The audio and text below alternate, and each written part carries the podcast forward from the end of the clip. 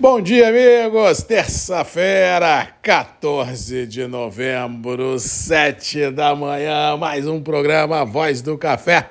Começando direto de Vitória, Espírito Santo, para todo o Brasil.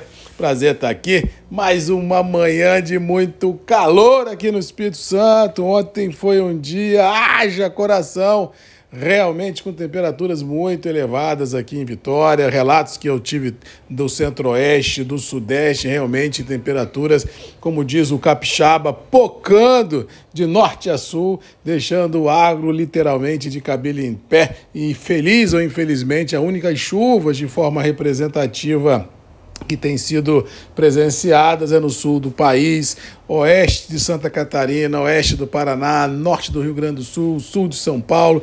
Por lá, uma região que já está submersa, continua literalmente alagada, deixando tudo e todos literalmente de cabelo em pé, já que existem trabalhos muito atrasados de colheita em algumas qualidades, existem problemas de fungo e cigarrinha pegando realmente culturas por lá, solo mofado, realmente um salve-se quem puder deixando 24 ah, pela bola 7, como diz o outro, muitas perguntas, poucas respostas. E o coração produtivo brasileiro continua ainda com temperaturas para lá de elevadas, né? 35, 36, 37, 38, 40, 42, sensação térmica acima disso, realmente fritando a semente dos grãos que já foram para o solo e deixando aquelas sementes também que já germinaram tendo uma, uma, um potencial de replantio muito grande, ou seja, estresse no radar. No café, ah, para aqueles produtores que têm uma reservação de água, as coisas estão caminhando, mas vamos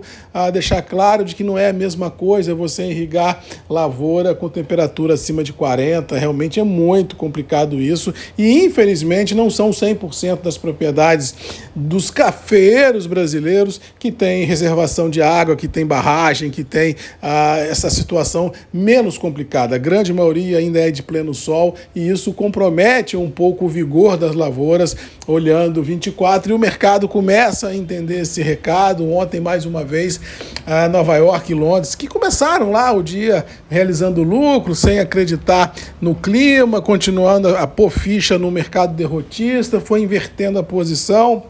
Terminamos aí o dezembrão com quase 500 de alta. Londres, 80 dólares de alta no primeiro vencimento e nos, e nos vencimentos subsequentes, 60 de alta. Nova York nos vencimentos subsequentes, acima de 200 pontos, mostrando claramente o grau de desconforto dos grandes operadores olhando o próximo ciclo produtivo, ou seja, o momento agora não é olhar o mercado pelos dados que estão sendo divulgados, isso é olhar pelo retrovisor. Temos que olhar o mercado agora olhando para frente, olhando o que, que nos espera, olhando realmente os desafios climáticos que o mundo agro terá que enfrentar e sobrepor, e isso deixa a grande maioria das pessoas totalmente desconfortáveis, vislumbrando um futuro aí de curto, médio e principalmente longo prazo. Se nós acreditarmos, como eu acredito, de que as mudanças climáticas estão aí, é, como diz o outro, que a agricultura é uma indústria céu aberto e que a única certeza que o mundo tem é que o consumo existirá. A produção vão depender da mão de Deus, da chuva, e isso deixa os estoques que não são confortáveis em lugar nenhum do planeta ainda mais numa situação muito complicada. Para hoje, acredito que, como não há chuva no radar, acho que Nova York pode realizar um pouquinho nas primeiras operações, mas o, o viés ainda é positivo, o viés ainda é uh, de recompras. E lembrando que amanhã, dia 15, é feriado no Brasil, o mercado mais uma vez trabalhará no escuro, porque as bolsas funcionarão e no Brasil não, ainda mais com esse clima seco, ou seja, emoções no radar não devem faltar. Terminando, preços internos do café sustentados em reais, firmes, poucos negócios, mas lembrando o que venho dizendo aqui já há algumas semanas, de que se você for precisar de grana até o final do ano. Não deixe para a última hora, trave os seus compromissos, faça alguma coisa, aproveite esse viés de alta que nós estamos tendo na grande maioria das qualidades oferecidas no mercado